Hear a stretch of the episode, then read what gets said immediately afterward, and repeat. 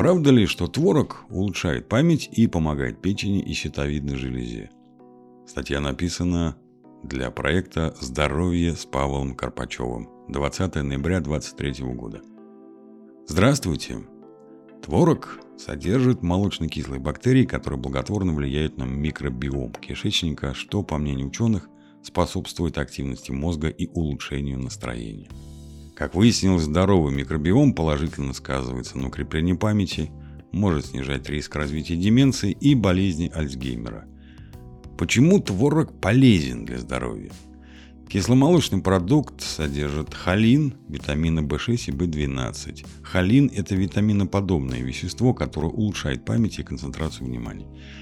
Витамины В6 и В12 в сочетании друг с другом помогают сохранить зрение и снижают риск возникновения возрастных заболеваний глаз. Также в твороге присутствует аминокислота метионин, которая способствует снижению уровня холестерина в крови и предотвращает развитие жировой дистрофии печени.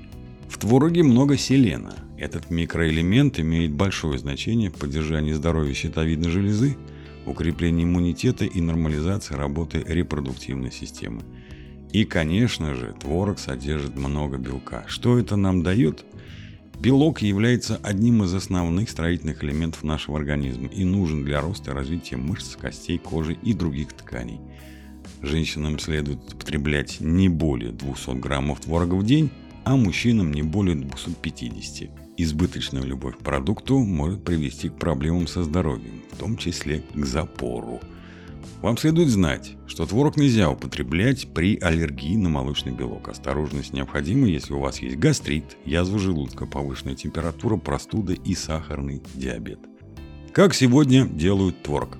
Сначала молоко подвергается пастеризации, его нагревают до 80 градусов Цельсия, чтобы уничтожить бактерии, но сохранить при этом полезные вещества – Затем молоко сквашивают, а полученный творог отделяют от сыворотки, помещают в специальные емкости и отправляют на фасовку. Специалисты рекомендуют выбирать творог с содержанием жира от 5 до 9% и не покупать обезжиренный продукт, поскольку в нем меньше витаминов. Запомните раз и навсегда. Нет такого продукта, как «натуральный» в кавычках обезжиренный творог. Если на упаковке написано «обезжиренный», то это означает, что продукт прошел химическую обработку. Чем выше процент жира в твороге, тем легче организму усваивать кальций, который нуждается в жирорастворимом витамине D. Как вы уже могли догадаться, при обезжиривании продукта частично теряется его питательная ценность. А ведь кальций нам нужен для здоровья костей и зубов.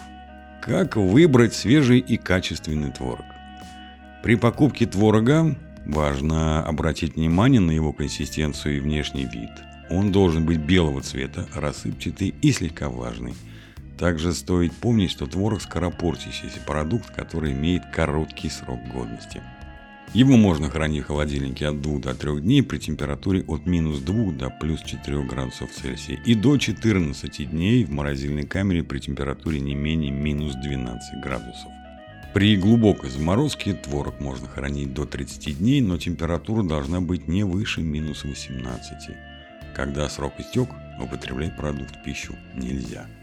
Если творог прокис, его лучше выбросить, а не использовать для приготовления блюд. Дело в том, что в прокисшем твороге начинают активно размножаться вредные бактерии. При тепловой обработке часть из них погибает, но далеко не все – Термическая обработка почти не уничтожает продукты жизнедеятельности грибов, которые токсичны для человека. Например, если в твороге появился стафилококк, его токсин не разрушается при нагревании. Подведем итог. Творог содержит много полезных веществ, среди которых молочно-кислые бактерии, витамины В6, В12, селен и метионин – он помогает укрепить память, улучшить концентрацию внимания, защитить зрение, снизить уровень холестерина, поддерживать работу щитовидной железы, иммунную и репродуктивную системы.